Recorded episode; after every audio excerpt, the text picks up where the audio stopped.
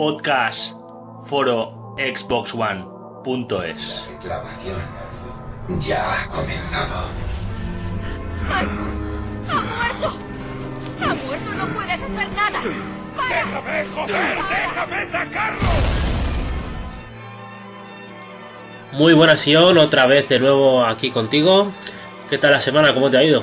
Pues como siempre, tío, con muchos juegos a los que quieres jugar y con poco tiempo para hacerlo. ¿Has jugado mucho esta semana? Bueno, la verdad es que le estoy dando un poco de caña al Sleeping Dogs y ahora con el lanzamiento de la Second Season del Killer Instinct, pues es que me, me falta aprender técnica como el Son Goku de doblarme el cuerpo. ¿Te ha gustado eh, la, la segunda temporada? Me ha encantado, la verdad es que hay muchas novedades, principalmente la subida de resolución, que ha sido muy, muy comentado por internet. Sí, pasa de 700p a, a no, 720p, perdón, a 900p.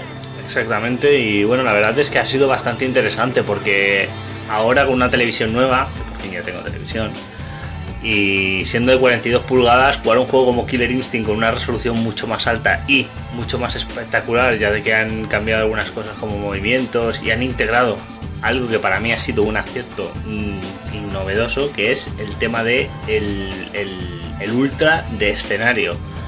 Que de momento yo por lo que he podido averiguar solo se puede hacer en el escenario del combo, pero que no me extrañaría de que a lo largo de las actualizaciones para integrar nuevos participantes en el juego, cada uno de los escenarios tuviese su propio ultra de escenario. Eso sería algo increíble. Yo pensé que el día 15 se podían adquirir todos los 8 personajes que, que había del juego. Pensé que no los 8, pero que a lo mejor 6, como pasó con la primera temporada, y que al, al largo del tiempo eh, vendrían otros dos o otros tres, como pasó con Spinal y Fulgor. Pero por lo visto, ahora mismo solo puedes coger el, el DJ Combo, que por cierto es muy bueno, y Maya, que también son, es una, una luchadora excepcional. Solo puedes coger estos dos de momento. A ver, aún no han dicho nada de cuándo se podrán coger los, los demás.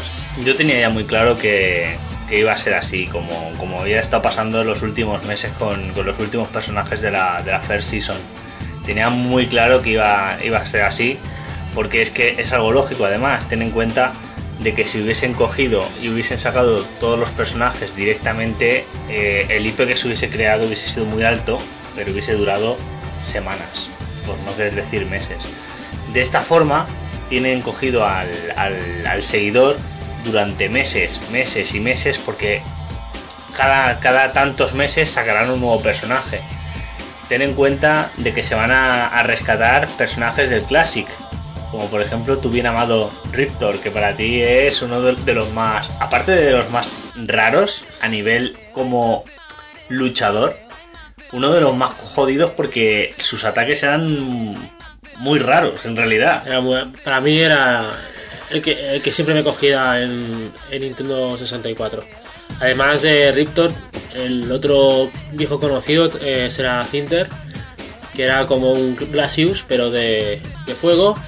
Y bueno, de, de los nuevos, eh, ¿qué podemos decir? Eh, no sabe gran cosa, solo se saben especulaciones, filtraciones que van saliendo por ahí pero no, no sabe nada más. El único así que ha salido, y por cierto que te gusta a ti mucho, es como una especie de, de guerrero samurái. Sí. Eh, así fantasmal. Sí, es como una especie de espectro vengativo, ¿no? Sí, que tiene una, una, una guitana que es como una especie de, sí, de lanza. Exactamente, a ver, mmm, se habla muy poco, lo que se ha podido encontrar de él son dibujos, esbozos de, del diseño que tendrá el personaje, pero tampoco está muy detallado, no se puede ver muy bien. Sí que se sabe con seguridad que uno de los personajes va a ser la momia. De hecho, ya en el avance del, del vídeo de, Maya ya se veía al final del todo la momia. Muy rápidamente, por supuesto. Pero, pero bueno, otro, otro de los personajes que me llama mucho la atención es el hombre árbol. Nunca, nunca había visto nada similar. Supongo que será un rollo golem así con plantas y pedruscos. Que podría estar muy bien y el, el, personaje misterioso que casi todo el mundo sabe que podría ser Aria. No, seguro, es Aria, que es la, la jefa final del, del, juego. Es la también la líder de, de Tecnotech. que es eh, donde trabaja mi amada Orchid. y aparte te ha saltado uno que es un guerrero que enmascarado que no sabemos muy bien eh, tampoco que- de qué de qué irá. Hombre, tú piensas que la, la Season, la season 2 eh, ha salido a poco más de, de un mes para... Yo creo que será mensual, ¿eh? Mira lo que te digo. Yo, yo fíjate lo que te digo, yo creo que no, ¿eh? Fíjate que desde que salió el, el Killer Instinct, que salió en el lanzamiento de la consola, eh, a día de hoy casi llevamos un año de vida de la máquina. Y fíjate de que son justo 5 personajes, 5 o 6 personajes, de los cuales si tú haces un promedio y lo sacas cada dos meses, te sale para el año, justo para un año que es lo que dura una season. Ya, pero Fulgor salió para mayo. Pero es que el problema es, el problema Entonces, eh, si es mensual, a ver, eh, estamos en. Ya sería noviembre, acabaría la season en, en febrero. En febrero marzo. Claro, pero tú ten en cuenta, ten en cuenta una cosa, ten en cuenta de que con la first season ya te estaban regalando seis personajes de, de serie. Tenían que rellenar los huecos, hacer tiempo para sacar los, los personajes que faltaban. Pero en este caso, la second season son todos los personajes que te están diciendo que te van a dar, que son 6 o 8. Esos personajes tienen que ir saliendo progresivamente para llenar ese año, que es lo que dure la season. Ya está anunciada y confirmada la season 3, que nadie sabe lo que se va, lo que, lo que va a haber. Se habla de que se recuperará a Tusk, por ejemplo, pero nadie está del todo seguro, porque ya los, los mismos que en su día cogieron el proyecto, que a día de hoy no son, no son Double Helix, dijeron de que, de que querían tener un, un- un elenco bastante elevado, porque querían ser referencia en juegos de, de lucha. Y todo el mundo sabe que a la vuelta de la esquina está Mortal mi, Kombat. mi bien amado Mortal Kombat, que va a ser un juego que va a tener bastantes personajes y que va a ser brutal. ¿Qué diferencia ves entre. ¿Qué diferencia ves entre, entre la primera season y, y la segunda a nivel eh, de jugabilidad? Velocidad. La velocidad. No sé por qué me da la sensación, quizás sea sensación mía, pero me da la sensación de que la segunda season es más rápida. Puedes. Los movimientos son mucho más rápidos, más fluidos. Ha habido, sin duda alguna, estoy convencido, ha habido un pulido en el tema de, los combos. De hecho, eh, si nos ceñimos al vídeo promocional en el que se anuncia la Second Season, vemos que dice que ha habido un cambio en el equilibrio y hay nuevos movimientos. Yo creo que precisamente son los movimientos que ya tenían cambiados y esos movimientos están pensados para que se pueda dar más velocidad al combate. Porque no sé si has tenido la oportunidad de jugar contra, contra combo, en el momento que te engancha combo no te suelta. Tiene un golpe que es con, un- con el puño hacia abajo, que aunque estés en el aire te engancha y te vuelve a poner de pie. Y sigues haciendo combos. Llega un momento en el que combo es una paliza tras otra, tras otra, tras otra. Como, como cojas un personaje que se te dé medianamente mal, que no te suelta. Recuerdo que con Spinal pasó algo similar. Cuando salió el personaje de Spinal, al poco lo tuvieron que sacar una actualización para bajarle un poquito el potencial a Spinal porque era, era brutal. Te pillaba y te hacía perfects. Es que el problema, el problema que tuvo Spinal es que es un personaje que cuando daba con la cimatarra ocupaba casi la mitad de la pantalla y luego encima tenía el teleporte que es que aparecía detrás tuyo y no te podías bloquear nada entonces era un desequilibrio total lo mismo pasó en su día con, con, con Fulgor que Fulgor eh, te cogía y te lanzaba el rayo desde lejos que es que llegaba un momento en que era imposible empezaban a engarzarte a rayos, rayos, rayos y al final eso parecía el Cyclops, ¿sabes? Aparte de, de jugar a la segunda temporada de Killer Instinct, bueno, que has podido jugar relativamente poco, eh, has estado jugando a, a la reedición de Sleeping Dogs para Xbox One. Sabemos que eres un magnífico fan de, de la saga, ya en 360 te lo, te lo reventaste el juego. ¿Qué, qué me cuentas de esta nueva, nueva versión para Xbox One? A ver, si tengo que ser sincero, a nivel de, de cambios, yo personalmente he visto pocos.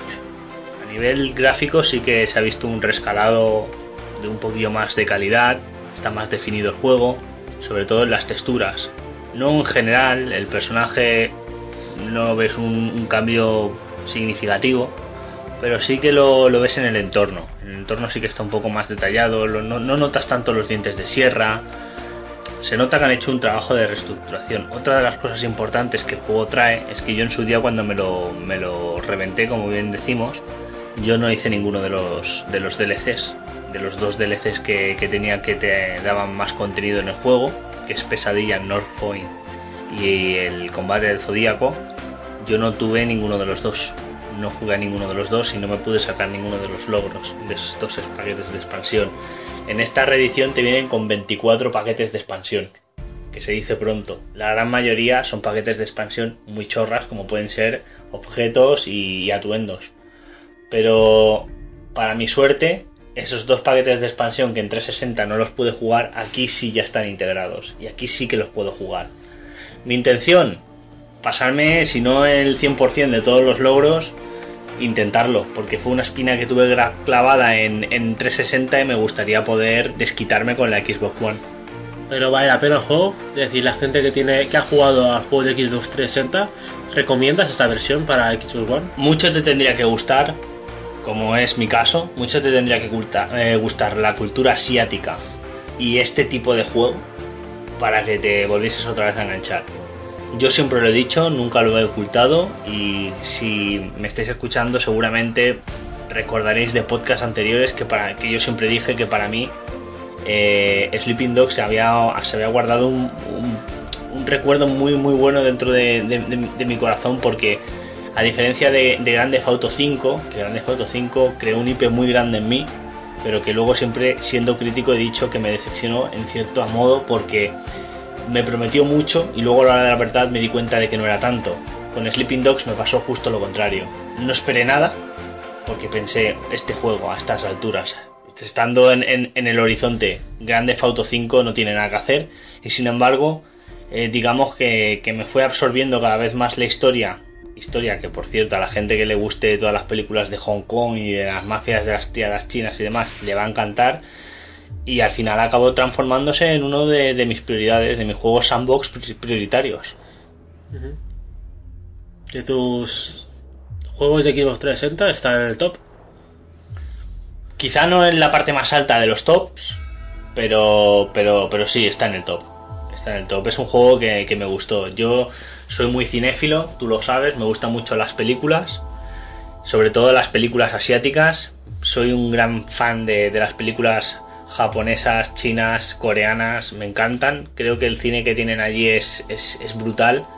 Es otra cultura y por consiguiente otra forma de entender su, su cine pero cuando tienes la mente abierta y te gusta mucho la cultura, lo pillas muy bien. Y en el caso de, de Sleeping Dogs es como ver una película de toda la vida, de Ma- Made in Hong Kong. Bueno, Sion, esta semana, eh, concretamente el 18 y 19 de octubre, se celebrará en Madrid la Madrid Games Week. Allí en el stand de, también habrá stand de, Xbox, evidentemente, donde aparte de, juegos como FIFA, bueno, eh, Forza Horizon 2, eh, la gente podrá catar por primera vez juegos que aún no están a la venta, como el, el Halo de Master Chief Collection, Sunset Overdrive o el, o el nuevo Call of Duty. Sí, la verdad es que eh, el Madrid Games Week está siendo muy esperado. Piensa que Xbox tiene en sus horizontes juegos de mucha potencia. Eh, la gente que sigue Halo está impaciente por probar la Master Chief Collection. Eh, el nuevo juego de Sunset Overdrive se ha abierto, ha abierto muchas bocas desde el E3. Y por otro lado está Call of Duty, que bueno, estamos acostumbrados siempre a la popularidad de, de la saga de Call of Duty. Y bueno, ya se, se ha visto que, que la- el primer vídeo que salió de Kevin Spacey, que es el invitado de Hollywood que, que quiso dar eh, vida a, a uno de los personajes del juego, eh, se, ve, se ve fantástico. Otro de los juegos que tam- también está casi a la vuelta de la esquina es Assassin's Creed Unit, que como todo el mundo también sabe, soy muy fan de, de la saga, es un juego que voy a comprarme, es un juego que voy a comprarme porque porque bueno simplemente me gustó mucho el Black Flag y me llama mucho más la atención el tema de, la Revolución Francesa. Y bueno yo estoy me gustaría me gustaría obviamente para este año no va a poder ser pero estaría muy bien que para el año que viene pudiésemos ir a cubrir la noticia Sí, eh, ya sabes, Juan, ¿eh? Danos unos billetes para Madrid. Enróllate, tío. Hotel de 5 estrellas, todo pagado, ya sabes. Total, si el ave vale poco ya.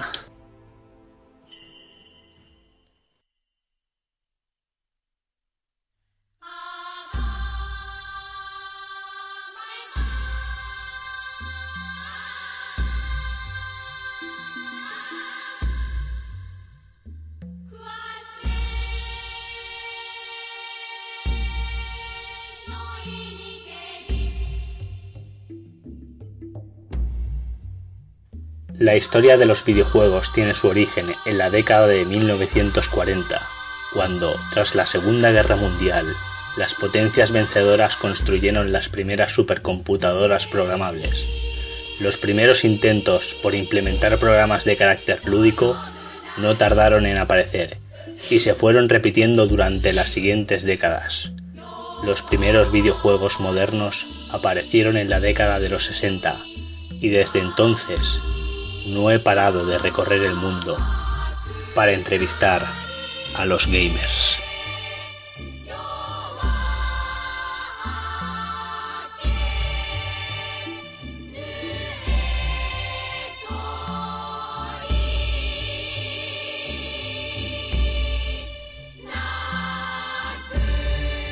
Bueno, Sion, eh, como, como hiciste tú la, la semana pasada, en tu programa Entrevista con un gamer. Eso.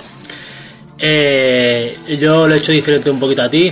Eh, tú me hiciste a mí las, las, las preguntas. Eh, aclaro un momentito eh, a los usuarios si esto será mensual, semanal, porque ha habido un poquito de confusión en eso. Vale, a ver, lo explico. Yo cuando hice este programa lo hice con la intención de hacerlo mensual y esa intención permanece. El caso es que como queríamos hacer un programa que tuviese calidad, nosotros intentamos mejorar Aún nos falta muchísimo para hacer el programa definitivo, pero día a día, aunque no lo parezca, Cagarot y yo nos llamamos, les, les, voy pasando hojas con nuevas ideas, con cambios, él en el modo edición lo edita lo mejor que puede, siempre intentando integrar cosas nuevas. Estamos intentando hacer el, el podcast definitivo, cosa que nos va a llevar mucho tiempo. Entonces eh, pensemos, mira, como los primeros usuarios en hacerse la entrevista vamos a ser tú y yo, utilicémonos como programas piloto. Vamos haciéndonos preguntas, vamos viendo cómo la gente responde, si a la gente le gusta continuamos con el proyecto, si a la gente no le gusta pues siempre tenemos tiempo de decir basta. Así que decidimos que saldrían dos programas eh, pegados uno a otro, porque además lo hicimos a mitad de mes y bueno, entre que lo hacemos, no lo hacemos, lo preparamos y lo dejamos de preparar, dijimos, mira, hacemos el tuyo y el mío, que somos las personas más cercanas, y los siguientes programas van a ser de carácter mensual. ¿Por qué se habla de que sean mensuales y no semanales? Vale, hasta ahora dentro del podcast mismo teníamos una sección que eran entrevistas, que se hacían 6, 7, 8, 10 preguntas a, a un usuario en concreto, pero esto no lo queremos hacer así porque entrevista con un gamer ha de ser una entrevista. Y para mí, la, la, palabra entrevista comprende más de 10 preguntas, incluso más de 20 y por qué no decirlo hasta 30 o 40. ¿Vale? Se supone que es un programa que, como ya bien dije, no tiene una duración determinada, pueden ser 17 minutos o 40, y no quería que fuese una entrevista simple. Entonces, a partir del el mes que viene, haremos el programa propiamente dicho, entrevista con un gamer, veréis que habrá un cambio de formatos, estamos cambiándolo constantemente, pero intentaremos que sea ya el definitivo. Y necesitamos todas esas tres semanas para poder prepararlo como, como, como Dios manda. Básicamente esto es lo que queríamos aclarar. Muy bien, pues nada, eh, eh, como sabes, abrí un post en nuestro queridísimo foro y para que los usuarios mismos de, del, del, foro te hicieran las preguntas. Entonces, ¿estás preparado? ¿Quieres beberte un vaso de agua que no tienes, pero algo? Hombre, si me pones un vinito. no, estoy preparado, estoy preparado. bueno, entonces empezamos. El usuario Grifox, eh, gran nombre, por cierto. Mejor personaje. eh, te ha hecho tres preguntas. La primera. ¿Qué título esperas con más ansias que salga en Xbox One? Título. A ver, eh, tengo, tengo a mi niñito de ojos que se, se mueve, me encanta se mueve, la saga se mueve, es, me gustaría que saliera, otra cosa es que salga, pero bueno, siendo realistas que tengan que salir, yo creo que Final Fantasy. Final Fantasy y Kingdom Hearts son los juegos que además ya se han confirmado van a salir y tengo muchísimas ganas de que salgan. Segunda pregunta. ¿Qué juego te compraste esperando que fuera un bombazo y te llevaste un chascazo? Watch Dogs. Claramente. Watch Dogs me creó un IP porque además todo el mundo que me conoce sabe que me gusta mucho la tecnología y el hecho que fuese un sandbox que precisamente se tratase de piratear tecnología me llamó muchísimo la atención y a medida que fui jugando me fui dando cuenta de que carecía de mucho, carecía de calidad, carecía de argumento, carecía de todo. Tercera y última pregunta de Grifox. Eh, ¿Qué juego te gustaría que fuera exclusivo de Xbox One y otra compañía? Bueno, a ver, esto ya, ya lo, creo que lo contestaba en la primera pregunta. Eh, Shenmue. Shenmue, eh, todo el mundo sabe que, que pertenecía a, a Sega, de Dreamcast, que posteriormente se le compró los derechos de distribución de la Xbox y que a partir de ahí se quedó en el limbo el juego. Me gustaría que la tercera parte fuese exclusiva de Xbox One para que la gente viese que Microsoft no se olvida de licencias tan poderosas como se mueve. Muy bien. Pasamos al usuario Pablo Rux, que dice, tiene unas cuantas preguntas para ti. Vamos a ¿Qué te parece la actividad actual del foro? A ver, en la actividad actual del foro ha bajado. Ha bajado la actividad. Puede ser debido a muchas cosas. Puede ser a que venimos de, de la campaña de. Bueno, que venimos de las vacaciones de Navidad. De que ahora la Sí, gente. de Navidad, de Navidad, digo, claro. de Navidad de, de- de verano. Ahora vamos de camino a la campaña de Navidad. La gente está muy estresada porque, bueno, son periodos que te cogen y te dejan desarmado. Hay gente que está en el instituto, gente que trabaja, gente que tiene muchas cosas personales. Ha bajado, pero yo creo que con un poquito de empujón se puede volver otra vez. ¿Ves mucha implicación por parte de los usuarios? Depende de usuarios. Yo siempre he pensado que hay usuarios de todo tipo. Otra pregunta, ¿qué opinas de la gran guerra que disputan actualmente PlayStation 4 y Xbox One con los famosos 1080p y las resoluciones de videojuegos? No la entiendo. La realidad es esa, no la entiendo. Personalmente, pienso que es una, con perdón para los que piensen diferente, una gilipollez las peleas que hay de los 1080 y demás. Mm, a ver, eh, si al fin y al cabo lo que importa es el juego. Los, mil- los 1080, si llegan o llegan a 900, joder, estoy jugando a Killer Instinct a 900 y estoy flipando en colores. Imagínate si llegas a 1080, me meto dentro de la pantalla, hacer ultra combo yo también. O sea, es que no. Otra pregunta, ¿qué opinas del uso de Kinect en Xbox One y si lo ves poco práctico? Yo, a diferencia de muchos usuarios, el, Kinect lo uso. No lo uso tanto como quizás debería de hacerse o quizás está preparado para hacerse, pero yo lo uso, a mí me gusta. De hecho, yo el Kinect lo sigo teniendo puesto, quizá por la distribución de mi salón o, o- o por otros motivos, no sé, pero yo el Kinect lo tengo todavía puesto. Muy bien, queda claro. Otro, eh, ahora cambiamos de usuario. Eh, Jeremía dice: ¿Qué funciones echas de menos en Xbox One? Pues es que la verdad es que no he hecho ninguna función de, de menos. Quizá lo que se ha hablado ya para la siguiente actualización, ¿no? Lo de darle al botón de, de la Xbox y que te mande al, eh, a la interfaz, ¿no? Es que tampoco no, no hay una, una función que diga, mira, la he hecho de menos. Es que para mí la Xbox One es un avance. Y al ser avance no puedo echar de menos nada. Siguiente pregunta. A día de hoy, ¿qué te, qué te, qué te dicen los comentarios sobre la capacidad de Xbox One para correr a juegos de 4K? Pues. ¿Te gustaría ver juegos 4K en tu consola? Hombre, me gustaría, pero me gustaría más tener una tele 4K. Entonces, yo lo que le diría a esa gente que critica a la consola, que diga, ah, no, no está preparada para 4K, le diría ya, pero tú tienes 4K. Porque lo mismo es que tú quieres tener los peces hechos sin pescarlos. Es que ahí, ahí está la cosa. Uno no puede pedir algo cuando no tiene el- el- el- la forma de poder tenerlo. Es, yo no puedo pedir que me toque la lotería si no me compro un boleto. Está claro. Muy bien. A ver, siguiente usuario de El Chicha, El shisha. Vamos a verlo. que te pregunta, ¿la tortilla de patatas mejor con o sin cebolla? A mí me gusta la tortilla de patata de todas formas. Con cebolla, sin cebolla, con chorizo, con atún. Me gusta con todo, tío. Bueno, la siguiente pregunta. ¿Cómo despertó en ti esa pasión por Japón? Uf, Si allí no hay tortilla de patatas. Buf, es que no solo de tortilla de patatas se alimenta el hombre. A ver, te explico. Japón para mí es como por ejemplo podría ser para Kakarot Italia o Roma. Es, es un es es es algo que lo llevas en el espíritu. No lo sé. Es me gusta todo. Me gusta eh, el país, la cultura, eh, me gustan las mujeres, me gusta el friquismo. Yo soy una persona muy friki, soy una persona que- que le gusta... No sé, me siento muy identificado. Creo que si yo hubiese nacido en Japón, pues sería igual de friki que ahora, pero sería más feliz. Básicamente eso. Muy bien.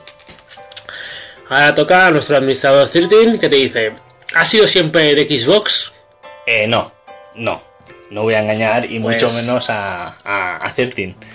Cuéntanos tu historia. A ver, yo empecé a salir con una chica que actualmente es mi pareja, con la que llevo nueve años. Esta chica sí era de Xbox, o sea que todo el mundo hacerle la ola. Eh, yo eh, para aquellos entonces era de ninguna, porque no tenía pasta para comprarme ninguna. Esa es la realidad. Cuando estuve con esta chica, empecé a ver las bondades de la, para mí, tecnología. Yo era más bien de PC, y empecé a habituarme a las consolas. El problema fue que, que, bueno, que luego con el paso del tiempo y demás, pues trabajando en el mundo del videojuego, pues siempre te iba a tirar lo que es más famoso. Y lo que era más famoso era la competencia. Entonces llegó mi cumpleaños y mi pareja me regaló una PlayStation 3. Jugué a juegos, yo para aquellos entonces tenía poco contacto con Kakarot, que vivía fuera de, Barcelona, vivía en Pineda de Mar, como muchos ya sabéis. Cuando él volvió a Barcelona, eh, para mí fue un cambio, porque yo pasé de no tener a nadie con quien jugar a tener a mi mejor amigo con quien jugar. Entonces, no hizo mucha falta que me convenciera, yo ya había probado la Xbox 360, él me dijo, oye, yo soy de 360, y dije, oye, pues ¿por qué yo no lo voy a ser? Así que vendí la PlayStation 3 con todos los juegos y me compré la Xbox 360 y a- a lo- al cerca de al año, porque no llegó al año, salió la Xbox One y pues vendí la 360 y me compré la Xbox One. Y aquí estoy con la Xbox One y ahí se quedará. Muy bien, muy bien. Tampoco falta ya que te emociones, ¿eh? Sobre las preguntas. ¿Qué dices en tu trabajo para que elijan Xbox One en lugar de, de Wii U? Bueno, esto es muy fácil, ¿no? es fácil. o PlayStation 4. Bueno, básicamente los alegatos que utilizo son PlayStation 4 es la misma mierda con diferente olor. Vale, eh, no seas tan duro. a ver. Tú imagínate, ¿vale? Que yo soy. Ahora cambia el chip, ¿vale? Tú Sí. estás en tu tienda y yo soy un. un. un niño rata. Y te dice, oye, eh, eh, quiero una Play 4. Mi pregunta es, con todo respeto, ¿por qué prefieres la Play 4 y, por ejemplo, una Xbox One? Tú empiezas así. Sí, le digo, le digo, mira, si no, si no mucha pregunta, digo, ¿por qué eliges la Play 4 si tienes, por ejemplo, la Xbox One? ¿Y qué te suelen contestar? Me suelen decir, no, porque es que la Play 4 es mejor. Claro, yo ahí le digo, perdona. Eh, ¿y ¿Qué es mejor? Claro, me dice, no, es más potente gráficamente. A lo que le tengo que decir, "Mm, no. A ver, no es más potente gráficamente. Digo, la diferencia que hay de una consola a otra es básicamente la memoria RAM. Que una es DDR5, PlayStation 4, y la otra es DDR3, Xbox One. A nivel de procesadores y de gráficas están equiparadas perfectamente y realmente le hago ver al cliente que la diferencia que hay entre una plataforma y otra son las exclusividades, que a día de hoy exclusivas del mismo estudio Sony hay muy pocas, con lo cual esa memoria adicional o esa velocidad adicional generando generando gráficos solo lo van a poder disfrutar en juegos como por ejemplo Uncharted, The Last of Us, que además mm, ni en el The Last of Us lo van a poder utilizar porque es una remasterización. O sea que realmente lo van a poder utilizar en juegos que son de estudios exclusivos de, de Sony.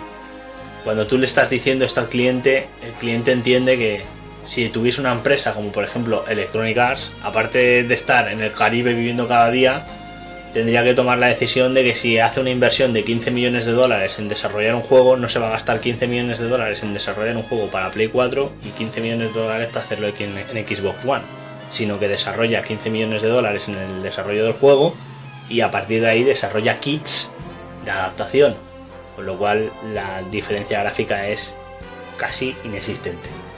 Entonces ya no es la mejor consola. Es una consola que con sus exclusividades tiene mejores gráficos. O sea, tú lo que haces es, le cambias, eh, muchas veces dices, no, va, va, pues ponme una Xbox One. No, a ver, no es cuestión, no es cuestión de, de influir, ¿no? Yo siempre lo digo, yo pude haberme cogido la PlayStation 4 y haberme ahorrado 100 pavos. Y sinceramente no lo hice y a día de hoy si tuviese que volverlo a hacer no lo haría. Considero que es una consola que para mi gusto y para mis necesidades las cubre perfectamente.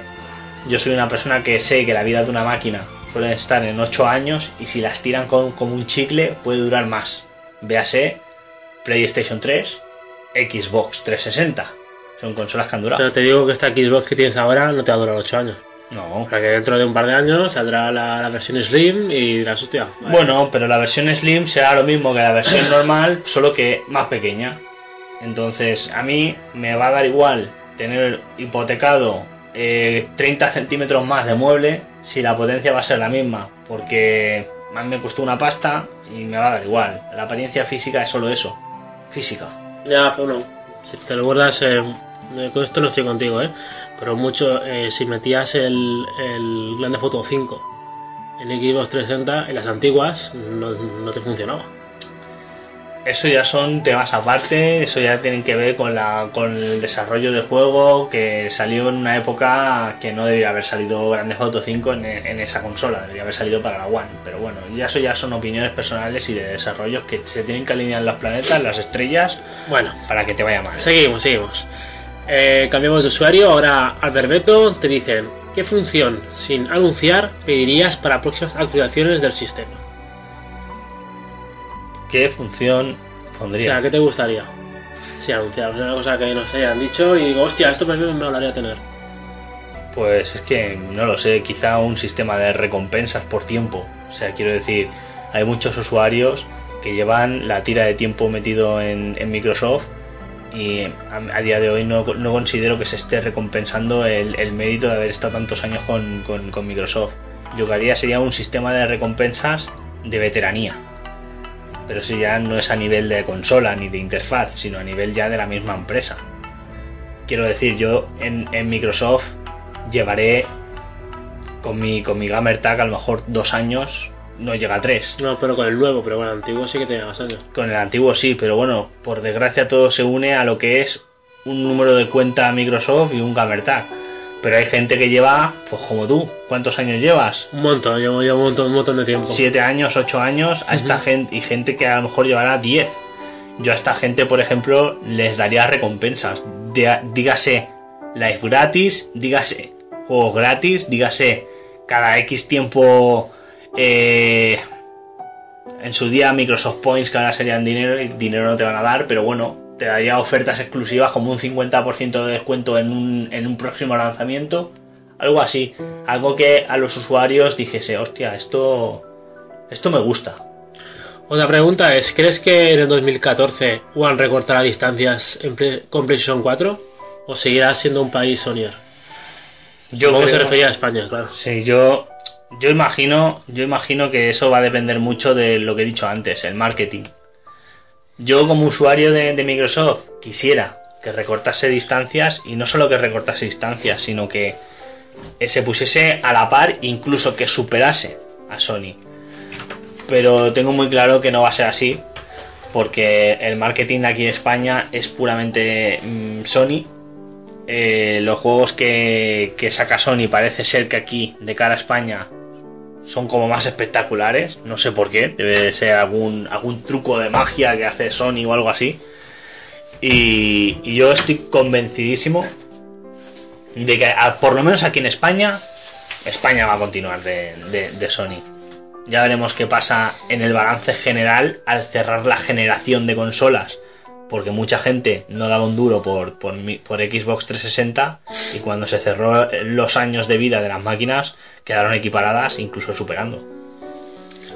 Bueno, cambiamos de, de usuario. Eh, Mike Colox te dice: eh, ¿Cómo crees que será la evolución del peso de los archivos digitales? Si en un futuro crees que serán de 100 gigas ya en un juego, o lo irán reduciendo poco a poco.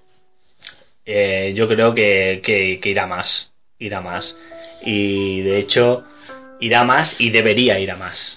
Porque que vaya más implica un trabajo mucho más detallado, eh, un trabajo mucho más depurado y implica también juegos mucho más grandes, mucho más buenos.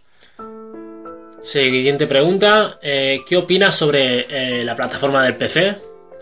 Y si crees que es la consola del futuro.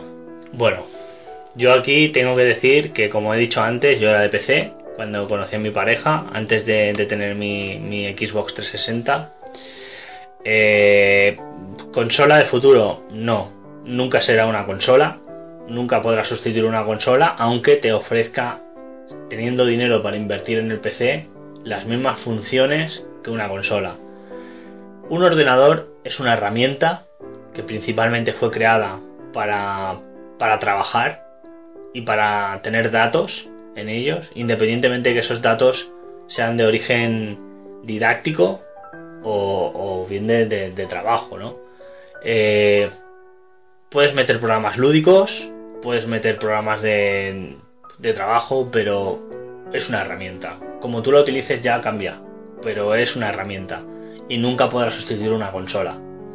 Pero bueno, siempre habrá gente que como quiere tener lo último de lo último a nivel gráfico y quiere tener, por decirlo así, no quiere tener la pelea de, entrar dentro de que si esto es Sony, esto es Microsoft y esto es Nintendo, pues siempre se irá a PC y PC siempre tendrá sus exclusiones de, licencia, por supuesto. Es difícil que veas un Mario en, en PC. Es difícil.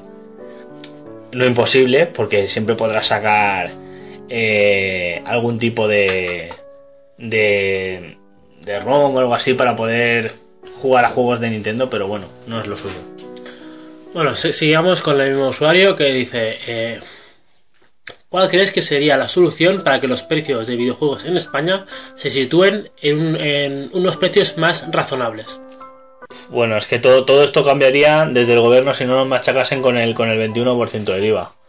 Yo creo que somos el país que más IVA tenemos del... Bueno, no, es- no sé si, si el IVA- sí, sí, de- no sé si, si los impuestos son a nivel mundial, en todos los países del mundo hay, pero de Europa somos el que más.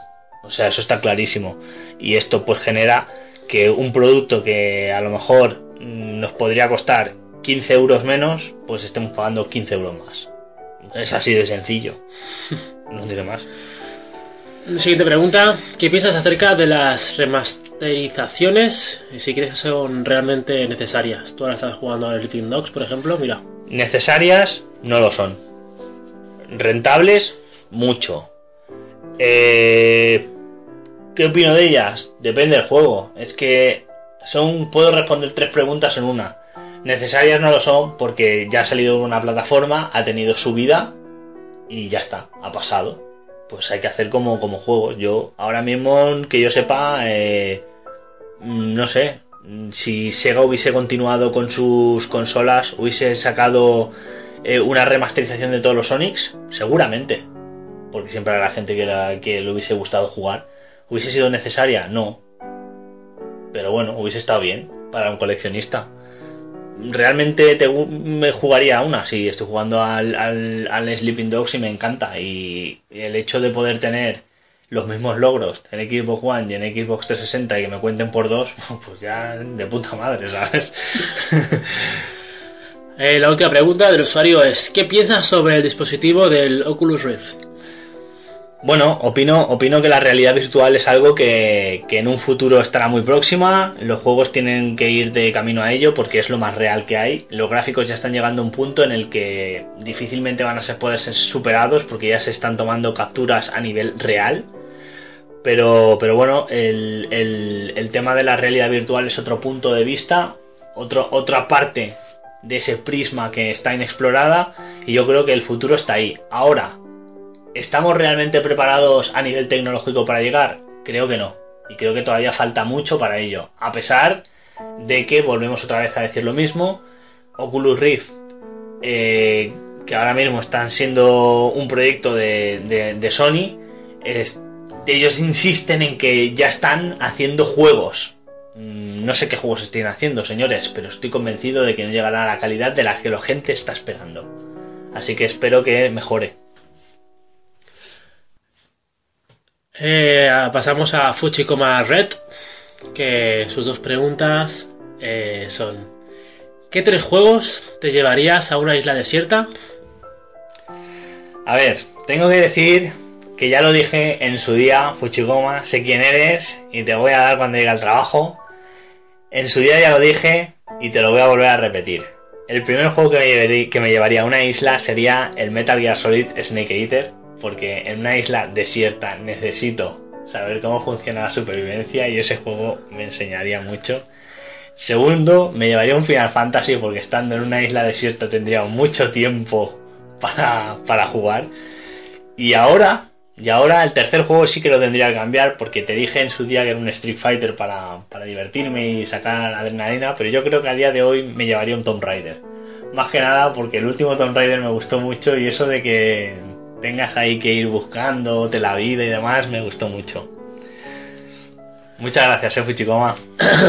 Pasamos al usuario Borochi, que te dice: ¿Cuál es el primer juego que viste o que recuerdas?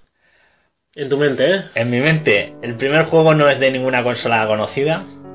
Es de una copia de, de una Spectrum. Aquí cuando llegaron los supermercados Miró a España, trajeron una consola que tenía 105 juegos integrados en memoria y uno de esos juegos era el Columns. Ese fue mi primer juego, aunque parezca que por edad es difícil que yo pueda estar, haber jugado a Ese esto. es el que recuerdas, ¿eh? Porque Sí, lo- sí. la siguiente pregunta es: ¿Cuál fue el primer juego que jugaste? que jugué.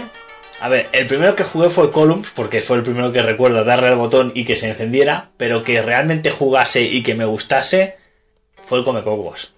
Hostia. Parece que tengas 50 años. Ya, tío. pero, pero fíjate que, que es el primero que, que jugué. ¿Cuál fue el primer juego que realmente te enganchó? Es que aquí tengo un conflicto, tengo un El conflicto. Comecocos. No, no, no.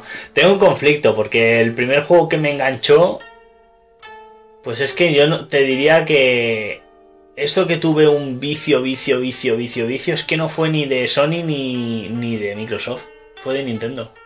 Fue el, el Zelda. El Zelda. Link to the Past. No, no, no. eh, había jugado a muchos juegos de, de- de Nintendo, pero el que realmente para mí fue un, un, un hito, eso que dije, "Buah, necesito jugar, tengo que pasármelo, fue el Legend of Zelda, el Ocarina of Time. Hostia, pero ya pasaba. Bueno, me refiero que desde que tuviste estas consolas hasta Nintendo 64, Sí, sí, sí. tiempo, ¿eh? Pero no me enganché a ninguno hasta ese juego. Ese juego cuando salió fue... Quería pasármelo. De hecho, me pasé el juego con 18 corazones de 20 que podías conseguir. Muy, muy bien, tío. Eh, siguiente pregunta. ¿Cuál fue el juego que más te defraudó? De la historia, ¿eh? No digas Watch Dogs porque no me lo creo. ¿Qué más me defraudó? Es que... Es que no te sabría decir, es que... ¿Sabes cuál es el problema? Que yo no soy una persona que se arriesgue por los juegos. Yo, si me compro un juego es porque sé que me gusta. Ya, pero en nuestra, a ver, en nuestra... El único juego así que me he comprado que realmente mega defraudado. eh, a ver, podría decir unos cuantos, ¿no? A ver, Watch Dogs es uno, pero este es el más reciente. Quizá tenía la expectativa del Dragon Ball Final Boat. Qué de- asco, tío. De, de- de PlayStation. Eh, me lo compré porque era Dragon Ball. Dragon Ball para mí era sinónimo de, de ser bueno. Y pff, no me pareció muy bueno. Luego también otro juego que yo sé que en este caso a ti te, te, te, te gusta, que a mí me decepcionó, pero ya en el apartado gráfico, fue otro juego precisamente de Dragon Ball. ¿Cuál? El, el- se llamaba Dragon Ball Battle 22, que Sí. era Battle 28 o algo Sí, así. sí, sí, sí, sí. El Battle 22.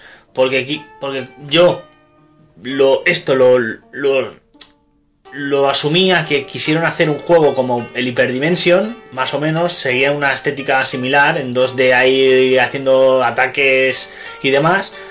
Pero es que jugué al Battle 22 con supuestos gráficos más potentes que, que el de Super Nintendo y luego juegas al Hyperdimension y dices, "Mm, si es mejor el Hyperdimension, ¿dónde está aquí la potencia Bueno. gráfica? ¿Qué juego rescatarías de los olvidados? Rescatarías de los olvidados. Se mueve. ¿Cuál es el juego que guardas eh, en tu corazón? O sea, un juego que, que te haga que te haga guardar en tu corazón y digas, hostia. Un juego que guarde en mi corazón. Tengo varios. El, el Final Fantasy VIII lo guardo con mucho cariño en mi corazón porque fue el primer Final Fantasy que me pasé. Y eso dice mucho porque había jugado antes al Final Fantasy VII. Otro juego que guardo mucho en mi corazón es el Zelda Ocarina of Time porque vuelvo a repetir, fue el juego que más me enganchó. Aunque sea una- un juego muy chustero, lo guardo en mi corazón, que fue el, el Street Fighter Excellent Plus Alpha. Porque, porque fue el primer juego que me compré para la PlayStation eh, 1 y de hecho, y de hecho eh, me costó un año entero de, de- regalos de Navidad y de tal, que yo, bueno, mis padres no me regalaban nunca nada por Navidad y, claro, yo solo tenía santo y cumpleaños. Y el santo era por parte de mis tíos y el cumpleaños por parte de mi madre. ¿Qué pasa? Que cuando yo vi ese juego, en la carátula había el Ryu y dije, yo ese juego lo quiero. Claro, ese juego vale una pasta. Entonces se tuvieron que poner de acuerdo mis padres, bueno, mi madre y mi, y mi tío para, para regalármelo. Y recuerdo que era carísimo y me dijeron, mira, pues vas a estar un año sin nada. Dijo, vale, pero yo lo quiero. Muy bien, muy bien. Pasamos a Alejandro, nuestro moderador, que te dice, si fueras el jefe de Microsoft, ¿qué harías? Si fuese el jefe de Microsoft haría muchas cosas, Alejandro. Principalmente recompensaría a los usuarios. Como he dicho antes, Yo, integraría... yo me iría al Caribe un- dos semanas, ¿eh? Ah, yo, yo no porque me gusta mucho trabajar, pero yo recompensaría a los usuarios para empezar, porque considero que los usuarios merecen mucho y se les está dando muy poco en comparación con lo que yo pienso sería lo, ideal. Segundo, lo que haría sería entrar directamente en una guerra, pero vamos, ya solo faltaría el ariete contra, contra, contra Sony, porque creo que se hacen muchos comentarios de trasfondo en páginas eh, como Ah, no, ya no, no no, quiero, dar, no. no quiero dar nombres, pero páginas electrónicas que dan noticias y demás. Y, y yo diría, a ver, si estamos en la guerra, estamos en la guerra. Y si nos vamos de picnic, nos vamos de picnic, ¿sabes? Entonces yo me metería ya a saco en la guerra y diría, mira, uno de los dos sobra. Solo puede quedar uno, como los inmortales, ¿sabes? Y ya está, es lo que yo haría. Muy bien. Siguiente pregunta. ¿Qué te gusta más de PlayStation 4? ¿Qué es lo que más te gusta? Que es negra. ¿Y de Xbox One? Es que sí, que es la mejor consola, no sé, es que ¿Qué es lo que menos te gusta de PlayStation 4? lo que menos me gusta. mm, que es solo una consola, ¿Y lo que menos te gusta de, de la One? que es muy grande. Ahí contundente. Bueno, y hasta aquí eh, entrevista con, con un gamer eh, de Sion en forma beta. Eh, dentro de un mes, mes y pico, ya tendremos la entrevista, como hicimos en Cataluña, com de humana. Y nada, algo más que añadir, eh, Mr. Sion. Pues nada, agradezco mucho el tiempo que hemos dedicado a mi entrevista, el poder dedi- dedicarle esta entrevista a toda la gente que me conoce poco. La verdad es que soy una persona que no, no- no me conoce mucho, no, formo- no hago muchas noticias en el, en el foro, no estoy muy activo, pero bueno, detrás hago un trabajo que no se ve. Estoy ahí, existo y el poder haber hablado y expresado es algo que agradezco. Pues nada, pues si no tiene nada que decir, nos vamos. Y yo me tengo que trabajar. Muy bien. Vale. Pues hasta la próxima semana. Venga. Adeu.